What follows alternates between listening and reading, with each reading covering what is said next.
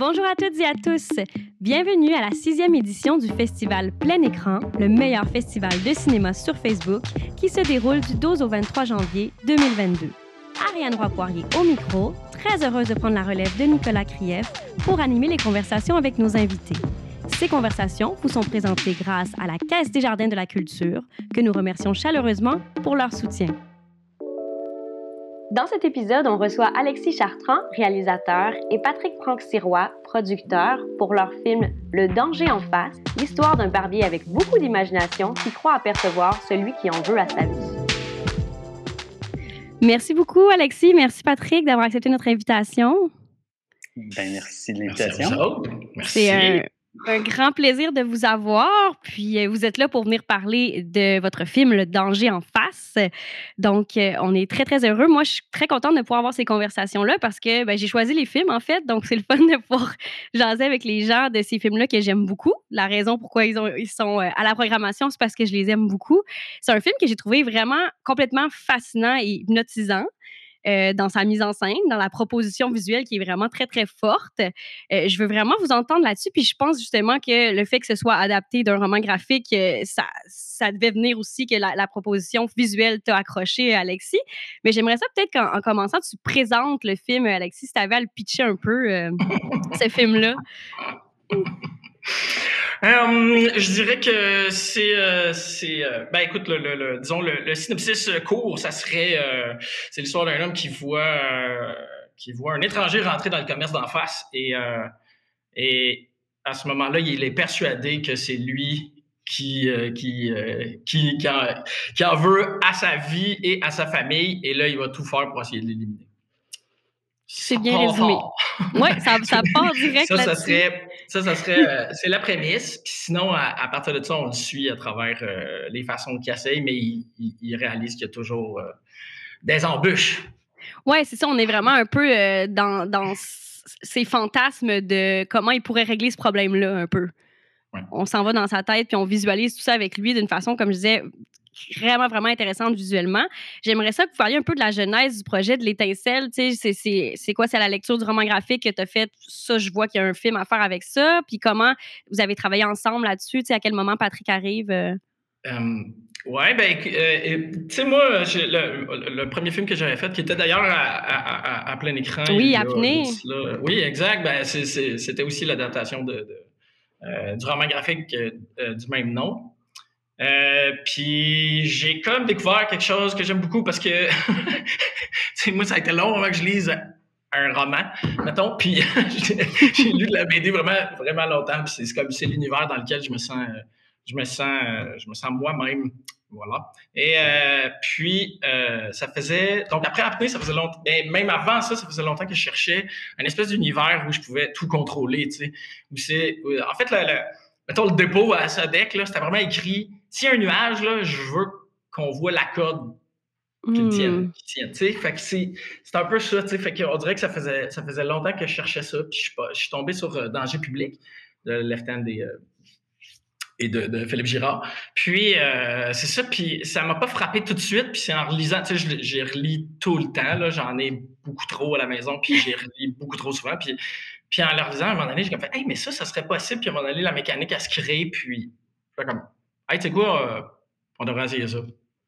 Puis la titre. Puis, ben, à l'époque, je travaillais avec une, euh, euh, une amie productrice qui était Caroline Galipo, mais Caroline, Caroline Galipo a été appelée sous d'autres tâches. fait qu'elle n'est plus en cinéma. Fait que, et à partir de ce moment-là, ben, Patrick et moi, on a fondé une entreprise ainsi que notre associé Thierry. on a fondé ça. Puis là, après ça, ben, la POC s'est passée. Puis là, ben, écoute on essaie de scorer des buts. Voilà, puis toi, dans le fond, tu approches Patrick en disant je pense qu'il y aurait de quoi faire dans cette idée-là de pouvoir contrôler complètement l'univers avec ça. Patrick, est-ce que tu avais lu le roman ou c'est à ce moment-là que tu le découvres? Ben, en fait, nous, on, avait épaulé Alexis dans son dépôt avec Caroline Galipo. Donc, avec l'autre productrice, on, connaissait déjà le projet. On avait tourné un teaser pour vendre le projet à la SEDEC parce que comme c'est très particulier, le travail de mise en scène en studio et tout, on avait déjà tourné un, deux, trois minutes. On avait, on avait, testé une scène. Donc, euh, on avait déjà travaillé sur ce projet-là. On le connaissait. Euh, on avait l'impression que, que c'est ça, qu'on était proche de ce sujet-là. Puis avec Alexis, ben, on, c'était comme naturel finalement pour moi de reprendre cette production-là parce que j'y étais déjà très, très attaché. Donc, évidemment que j'ai lu le roman à, plusieurs reprises, puis les documents d'Alexis et tout, mais c'était comme l'univers se collait naturellement à nous. Puis c'est un univers qui colle particulièrement bien à ce que ce qu'Alexis aime aussi comme comme lecteur mais comme créateur aussi donc c'était vraiment un, tout un trip avec plein de défis mais des beaux défis de production parce qu'on n'est pas dans quelque chose qui est qui est traditionnel d'un point de vue de, de, de prod là. fait que oui ça a été euh, un, un très gros défi mais un très beau défi mais en effet, c'est pas du tout traditionnel. Puis c'est même un film, je dirais que tout du long, tu te demandes, aïe, comment ils ont fait ça. Tu t'admires le, craft, là, euh, vraiment, de comment ça a été fait. Puis j'aimerais vous entendre un peu sur l'expérience de ce, de ce tournage-là. Puis comme tout, tout est prévu au millimètre, j'imagine, à déplacer les décors comme ça, puis tout. Euh. Ben euh, oui, effectivement, tout était prévu. la seule affaire qu'il faut faire, euh, qu'il faut savoir aussi, c'est que Thierry, euh, qui était directeur photo sur le projet, il faut savoir qu'on couchait sur place pour être sûr qu'on était, on a couché au studio pendant cinq jours, juste pour être sûr que on n'échappait pas, puis pour être sûr que ça fonctionne, parce que on s'entend que on n'avait pas eu tant de tant de jours de, de pré-prod que ça, tu sais. Fait qu'il y a, y, a, y a bien des affaires qui sont faites on-set, puis on dirait que la magie s'est opérée, tu sais, puis euh, on, a essayé une fois, deux fois. OK, ça marche, let's go, on y va, tu sais. Fait que, euh, ouais, c'était assez, pour ça, c'était assez complexe, tu sais. C'était une espèce de, on, on l'essaye, écoute, puis au pire, ça va surfer, puis on trouvera une solution, voir qu'est-ce qu'on peut faire, tu sais, puis... Euh, ben oui, puis au, tournage, c'était tellement précis et chirurgical euh, entre la lecture du scénario puis le découpage puis le moment du tournage. Honnêtement, je pense qu'il y avait peut-être trois ou quatre personnes sur le plateau qui comprenaient vraiment ce qu'on tournait, mais puis qu'est-ce qui allait à quel endroit. Tout le monde connaissait le projet. Je veux dire, une des, forces de ce projet-là, ça a été d'avoir une équipe extraordinaire en direction artistique, entre autres, oui, euh, mais en, éclairage, euh, machinaux. Je veux dire, tout le monde a été dédié de la première seconde à la dernière seconde. Fait que c'est sûr que ça a permis de faire un, projet comme ça, mais reste que sur le tournage, des fois, je regardais la list dans la journée. Puis là, je voyais qu'Alexis, ça allait bien, Thierry, ça allait bien, le directeur photo, puis euh, Florel, notre première assiste euh, à la réalisation qui était là. Puis je dis, bon, les trois ont l'air de savoir où est-ce qu'ils s'en vont, mais moi, j'étais complètement perdu. Avait tellement de plans on, suivait plus, mais je savais qu'Alexis, à la base, il a fait beaucoup de montage, donc il savait ce qu'il allait tourner pour quel endroit, tout ça, c'était très précis dans sa tête, mais j'avoue que pour nous, ça l'était peut-être un peu moins, du moins pour moi. J'adore ça d'imaginer l'équipe un peu confuse, mais Alexis, c'est exactement où est-ce qu'il s'en va. C'est assez magnifique comme image. Puis c'est quand même une grosse prise de risque, justement, euh, ce, ce film-là, ce projet-là, parce que il faut que ça marche, comme tu dis. Tu sais, vous avez euh, vous avez, vous l'avez essayé puis ça a marché, donc ça a été super payant comme prise de risque. Est-ce que c'est quelque chose que tu aimes faire dans tes projets, un peu te mettre en danger, justement le danger en face, là, sans faire de mauvais jeu de mots? ben, en, fait, euh, apnée a dicté beaucoup de choses. Là. Mettons dans ma carrière, c'est que j'ai fait, on a fait un film, je pense, écoute, on avait euh, 6 000, 6 000 de budget, je me souviens plus trop, là, puis c'est des campagnes de, financement puis tout, mais, mais ça un peu, ça m'a un peu aligné sur le type de cinéma que je ne voudrais plus faire ou c'est que, euh, que, que, j'apprécie comme, comme, disons, euh, comme, comme, cinéphile, mais, mais, mais, pas, comme, pas comme cinéaste. On dirait que c'est, euh, j'ai envie de, pousser la, la, je sais pas, l'univers un petit peu plus loin, puis me rapprocher un peu de, de, ce qui m'allume en, BD, tu sais, puis la BD, pour ça, c'est qu'il y a des mouvements qui sont impossibles, fait que tant, tant qu'on, si on peut tricher ces affaires-là, puis les amener au cinéma, on dirait que moi, je trouve mon, mon compte, c'est quand même fascinant parce qu'à partir d'un roman graphique, tu as, presque l'impression que tu es déjà au storyboard un peu, tu sais. Puis là, faut que tu retournes en arrière, faut que tu ailles chercher l'essence puis écrire ton scénario. Comment tu le fais, ce travail-là, de partir du roman graphique qui est justement extrêmement visuel, puis de retourner à l'écrit pour avoir quelque chose à présenter à ton équipe, puis avoir toi en tête ton récit? Euh? Ben, tu sais, c'est sûr qu'évidemment, la BD euh, va, être un, espèce de storyboard. Puis oui, évidemment, ça, guide ça, tu sais, mais, mais on dirait que l'exercice, euh, pour moi, est beaucoup plus intéressant de juste s'inspirer de cette, bébête-là, puis essayer d'aller plus loin. Euh, il y a plusieurs scènes, il y a plusieurs choses qui n'existent pas dans la BD qui a été, qui, a été mis dans le film. Et vice-versa, il a fallu qu'on coupe, fait qu'à un moment donné, il y a comme une ligne à, trouver qui, qui, suit le narratif, puis qui, euh, puis qui, moi, me parle, puis qu'on dirait, ah ben, tu sais, la minute tu l'as en idée, tu dis, ah ben, écoute, euh, allons là, tu sais. Fait que ça guide, mais c'est pas, c'est pas, c'est pas un automatique. Il faut pas que ça soit un automatique non plus. Ouais, tu pas rester collé complètement. Exact. Tu sais, on, on s'approprie l'œuvre, tu sais, fait que, fait que c'est important que ça soit une espèce de vision dans le temps et comment on le vit aussi. Là, pour ça, c'est important pour moi là, que, que, ça s'inscrive dans le temps. sais. Oui, tout à fait. Et puis comment on le vit. Ouais.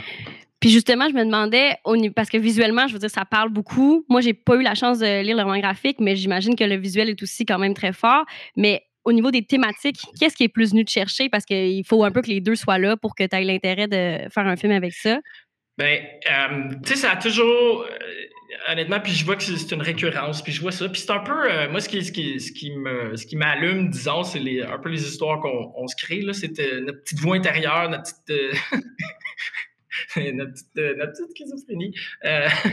puis, mais tu sais, juste, juste l'espèce de, de, de, de voix qu'on a tous, là, qui fait comme j'y vais-tu, j'y vais-tu pas, qu'est-ce qui se passe, je, je, suis tout seul à penser ça, je suis, qu'est-ce que, puis on dirait que jouer avec cette espèce de voix-là, ça me J'aime beaucoup ça, tu sais. Puis je, je, je, sais pas, j'ai jamais connu des gens qui avaient pas ça, là. genre, moi, je suis un automatique, puis robot, puis je, je, je, connais personne qui fait ça, donc euh, on dirait que, je sais pas, on dirait que c'est quelque chose qui, que, que, j'ai vu souvent, puis qui, sais, qui me à c'était un peu, l'inspiration était un peu, euh, euh, ma mère qui avait vécu des, des, choses assez, assez dures dans sa vie, tu sais, puis qui arrivait à se convaincre de ces affaires-là, tu sais, puis ben, pour le danger, on dirait que cette thématique-là est venue me chercher tout de suite parce qu'on dirait que, ah, ben oui, tiens, il y a ça, il y a ça, il y a ça. Puis on dirait que tous les projets que je développe présentement sont, tiennent un peu dans cette formule-là puis dans cette, dans, dans cette thématique-là. C'est fascinant aussi parce qu'on va quand même loin avec le personnage parce qu'au-delà de. Tu sais, au début, on est vraiment plus dans. Il est dans un mode protection, là, tu sais, il est convaincu qu'il y a un danger puis il faut qu'il se protège. Mais après ça, il, il dérape quand même justement dans sa petite voix intérieure, là, qui se ramasse là, à, marier euh, sa, sa belle-fille puis tout ça, là. Ça, est-ce que c'était quelque chose qui était dans le roman ou qui est plus un fil narratif que toi, tu es allé créer? Euh, euh, non, ben, en fait, euh, il y, a plusieurs éléments là-dedans. Je te dirais qu'au niveau de la narration, c'est. disons, scénario, dans le scénario, il y a des choses qui, qui, tiennent évidemment du roman graphique, mais il y a beaucoup, beaucoup de trucs personnels. Plus on avance, plus ça devient très, très mm-hmm. personnel. Fait que, oui, effectivement, il va. Il va, il va un peu marier sa bru. Mais, mais, mais il y a plein de choses aussi à l'intérieur de ça qui a été, qui a été ajouté et ou enlevé, là, d'où le concept d'adaptation, mais ouais, sans trop. Euh, c'est super intéressant qu'en en, s'enfonçant, on aille comme dans des trucs peut-être un peu plus justement personnels, puis dans cette fameuse euh, petite voix-là. Puis ce qui est intéressant aussi, c'est que c'est quand même un film qu'on pourrait dire très violent. Il y a une représentation de la violence qui est euh, graphique, mais en même temps, on a avec justement l'univers très film de genre, très stylé, avec le fait qu'on est dans sa tête dans un peu des visions fantasmées, on a une distance qui fait qu'on peut vraiment aller à fond dans l'esthétisation de ça. Puis je pense pas que c'est choquant tellement. Moi, je ne l'ai pas reçu de même. Ben, c'est surtout, il y, a, un truc, probablement un élément visuel de ça. Je trouve que le roman graphique est d'une violence inouïe. Là. Ah oui, oui, vraiment. Mais, mais euh, moi, je voulais garder cette espèce de violence-là sans aller dans le côté très graphique de cette violence-là. Puis quand. Puis il y avait aussi l'intérêt, euh, je le dis, là, il y avait l'intérêt aussi que j'ai envie de faire des films que mes enfants sont capables de voir. fait, que, fait que je me suis dit que des murs euh, qui sont splatchés de sang complètement, on dirait que je suis pas rendu là. Éventuellement, tu sais, mais je me suis dit que, que je trouvais que les, les confettis, euh, qui est un modus operandi dans ce que je fais, mais les confettis. J'adore. mais, je, je, trouvais que ça remplaçait bien, puis je trouvais que ça, ça, ça, faisait un, rappel assez, assez heureux du, euh, du des, des, décors qui eux-mêmes sont en carton. Puis, euh, puis j'imagine que Patrick, comme producteur, tu devais quand même être content aussi qu'on aille plus, moins dans le gore puis plus dans le confetti. Je sais pas, mais. c'est drôle parce que c'est la chose que je dis à Alexis maintenant, c'est je vais, te, je vais te suivre dans n'importe quel projet, mais j'ai une condition qui est pas de confetti parce qu'on a ramassé, on a ramassé pendant six mois, je pense, dans les souliers, dans nos petites culottes, dans nos caisses d'équipement, six mois de confetti partout, partout, partout. Fait que je l'aime beaucoup, mais les confettis. Euh, c'est terminé.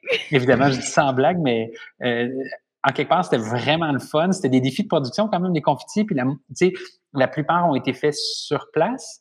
Donc, euh, tu sais, fait sauter le pétard au bon moment, dans le bon timing, des trucs comme ça. Il y avait vraiment un, enjeu, ben, un enjeu, un défi euh, de, de, de, timing au tournage. Mais euh, je le dis souvent en blague, je veux plus de confetti, mais en fait, ça a été vraiment, vraiment le fun, puis on est vraiment fiers du résultat. mais oui. je vais prendre des serpentins. on va varier dans le type d'artifice. Puis je veux qu'on parle un petit peu du casting, parce que le casting est complètement incroyable. Je veux dire, Bruno Marcel, Guillaume Cyr, c'est incroyable. J'aimerais ça vous entendre un peu sur euh, est-ce que, mettons, en écrivant, tu pensais à ces personnes-là? Est-ce que ça a été un processus d'audition et tu les as trouvés comme ça? Euh, en fait, non. Euh, en fait, à la base, ça devait pas être Bruno Marcel. Euh, je l'adore. il est merveilleux. Il est merveilleux. je j'ai été soufflé tout le long que j'ai travaillé avec lui. c'est un talent incroyable. Mais au départ, ça ne devait pas être lui. Fait que, puis comme le processus, évidemment, est toujours un peu long, fait que on imagine certaines personnes, puis tout ça. Mais comme on avait déjà tourné un démo euh, et euh, Guillaume mmh. était présent, puis quand on y a reparlé, on a eu la chance qu'il soit disponible parce que d'après moi, c'est Là, on ne l'enverra plus. Là, Il est occupé, là, c'est ça. non, je ne sais pas, mais tu sais, euh, bref, j'ai été chanceux avec. Euh, en fait, tout le monde a dit oui, tu sais, fait que c'était. Euh, je, je, me, considère très, très chanceux d'avoir eu la chance de travailler avec ce casting-là, qui quand même. C'est quelque chose, là. Tu sais, ouais. ouais. puis il, porte bien, parce que ça te prenait quand même des acteurs qui ont un certain jeu comique corporel, tu sais, avec le style de film que tu fais, là. Exact. Puis tu sais, c'est toujours la mince ligne, l'espèce de mince ligne entre euh, je t'en donne pas trop puis je vais trop dans le burlesque. Là, sais. Euh, mm. on, on, voulait pas faire du slapstick non plus. Là, sais. fait que je préfère, je préfère qu'il m'en donne plus puis qu'on on essaie de tone down un peu, faire comme OK, guys, ça c'est parfait. On va y aller un petit peu plus bas, un petit peu plus bas, donnez-moi un. Puis comme ça, on était capable de gager, tu sais, mais... Euh, puis, j'allais dire, tu sais, tout à l'heure, tu disais que c'était un risque, ce projet-là, puis à, à plusieurs niveaux, c'en est un, mais quand tu as un aussi bon cast, quand tu as une équipe solide, on, on, on savait qu'on se lançait dans quelque chose, mais que euh, c'était supporté par vraiment du monde de grand talent. Je pense vraiment au casting, évidemment, mais c'est encore une fois aussi à l'équipe qui a, qui, a, porté le projet à bout de bras. Fait c'est, rassurant de se pitcher dans le vide avec du monde qui se pitch avec toi. Fait que, ouais. Ouais, ouais. Puis, tu sais, il y, a ce côté-là, le fun aussi, c'est que on savait que la production était solide, tu sais, et dévouée, là, tu sais, au complet. Fait que pour nous, pour, pour, en tant que créateur, là, tu fais comme, OK, parfait. Là, là, je suis dans mes pantoufles. Là. Ils m'ont sorti de la boîte pour réaliser. Là, là je suis là, là, qui va le faire. Que, là, c'était génial pour ça. on s'entend en confiance parce que tout le monde Je sentais le monde dévoué puis euh, souriant. tu arrives sur un plateau, tout le monde est souriant, tu, fais que, tu pars, tout le monde est content, puis tout le monde a un peu. En tout cas, en tout cas mon feeling, c'était tout le monde avait envie de revenir. Tu sais, je sais pas. Ben, sincèrement, moi, je trouve que ça se sent dans le film. Là. On, dirait, vraiment que vous avez eu du gros fun à faire ça. Là. Ça se sent dans le film définitivement. Puis je pense que c'est probablement une des forces, là, euh, que tout le monde était très content d'être là. J'avais aussi reçu ben, plusieurs prix, une vraiment belle carrière pour le film définitivement. Vous avez reçu quand même un prix spécifique, le prix de la mise en scène qui est remis par la RQ à Prends Secours, que je trouvais quand même un prix très dadon pour ce film-là qui, qui, est tellement précis dans sa mise en scène. Puis tout, ça te fait quoi de recevoir ce genre de reconnaissance-là, Alexis? Ben honnêtement, euh, c'était. Euh, euh, tu sais, moi, je te. Je, prends ce cours, ça a été quelque chose de, très, de très flabbergastant. c'est esprit au total, tu sais, fait que, mais la RRQ, je te dirais que, tu sais, on dirait qu'on fait ça, tu sais, mon petit sentiment d'imposteur, il s'est un petit peu, tu sais, ça a fondu un peu, là, tu sais. Ouais, c'est ça, c'est tes, tes pères qui te remettent ça, c'est quand même un feeling. Ouais, ouais, ouais, puis, ça, ça, ça ça a comme fait du bien, tu sais, Spasme aussi, ça a été meilleure réalisation, tu sais, fait que, tu sais, ça fait, il y a, des, des, prix comme ça qui font comme, OK, ben, wow, tu sais, ça fait du bien, puis ça, ça donne envie, ça donne envie de continuer à en faire, vraiment, tu sais, puis ça te donne peut-être les armes aussi de continuer à en faire, tu sais, parce que c'est un peu nécessaire, ces choses-là, tu sais, fait que...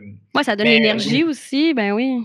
Ouais, ouais, ouais, puis, ben, tu sais, fait que, tu sais, lui, ce prix-là, j'ai vraiment tombé à genoux, euh, tu sais, de faire comme, aïe, aïe, OK, OK, toutes ces années-là pour, OK, alright, ben finalement, c'est cool. J'ai hurlé énormément quand j'ai reçu bière à l'année, là, mais tu sais, ça, c'est un, autre affaire. C'est une autre affaire. Je te dirais que l'RRQ, ça, c'est mon, mon, mon, mon, petit gars euh, avec sa petite confiance en soi, là, qui, qui essaye, puis qui essaye, puis qui essaye, mais ouais. ça c'est allé calmer ta petite voix intérieure, là, justement. Exact. Allé parler. Et c'est excellent. Eh, mm. Je voulais vous poser une question aussi parce que votre film va être présenté sur Facebook, va être présenté sur notre site web. Dans le fond, hein, c'est plein écran. Donc, l'idée, c'est qu'on lâche ça lousse 24 heures en ligne. J'ai très hâte de voir d'ailleurs les réactions des gens parce que je pense que c'est un film qui va faire réagir parce que il est absolument fascinant dans sa proposition. Donc, on veut continues de nous en faire des films comme ça, Alexis, mais je voulais vous demander, puisqu'on parle d'Internet, euh, c'est quoi vos premiers souvenirs, les gars, d'Internet à vous? C'est la question plein écran cette année. C'est quoi vos premiers souvenirs d'Internet? Ouais, mais là, moi, je suis vieux, là. C'est tu sais, je pense qu'il y en a beaucoup, mais disons, le plus marquant, là, le plus. Ah, c'est cave. Je sais pas pourquoi je compte ça. C'est c'est nos affaires préférées. Ok, ok. Bon je sais même pas pourquoi c'est la première affaire qui me pop dans la tête, là, mais c'est Kimbo Slice. C'est quoi? Ça vous dit-tu quelque chose? Une espèce de, de, un gars là, qui se battait dans des cours, qui pétait la gueule à tout le monde. C'était des combats filmés, puis c'était vraiment trash. C'est comme le début de, des combats. Euh, tu sais, puis en tout cas, je suis quand même un fan un peu de UFC, euh, de, de, en tout cas, bref. De, Moi, j'adore parce que tu, te révèles beaucoup là, dans ce podcast-là, Alexis. Je trouve ça, j'adore ça, c'est super généreux. Ah, merci. On apprend plein de choses. J'ai un livre ouvert. Mais je sais pas pourquoi, tu sais, Kimbo Slice, c'est venu comme euh, l'espèce de première patente aussi que j'écoutais avec, une gang, puis on regardait un autre gars démolir d'autres gars. C'était. C'était sur YouTube? Ouais, ouais, c'était les premières, euh, premières patates. Il y a d'autres souvenirs, mais on dirait que le plus marquant. Ah, mais c'est ça qu'on veut, nous. Puis pour vrai, Alexis, ça fait quand même beaucoup de sens avec le danger en face. Ouais, peut-être. Tout est dans tout, là. Patrick. Il dans une cour, il pète la gueule. c'est ça, voilà. Patrick, toi, c'est quoi? Ben, c'est drôle parce que je réalise, c'est peut-être de là qu'on a aussi, euh, quand on s'est ramassé à faire le danger en face, mais moi, je me souviens que j'avais pas Internet chez nous quand j'étais jeune, puis un ami en l'avait, puis quand il était, un peu morbide, il y avait comme des drôles de, de, de, de comment dire, de passion. Puis quand j'allais, il y avait un site où il me montrait des, des photos de gens morts.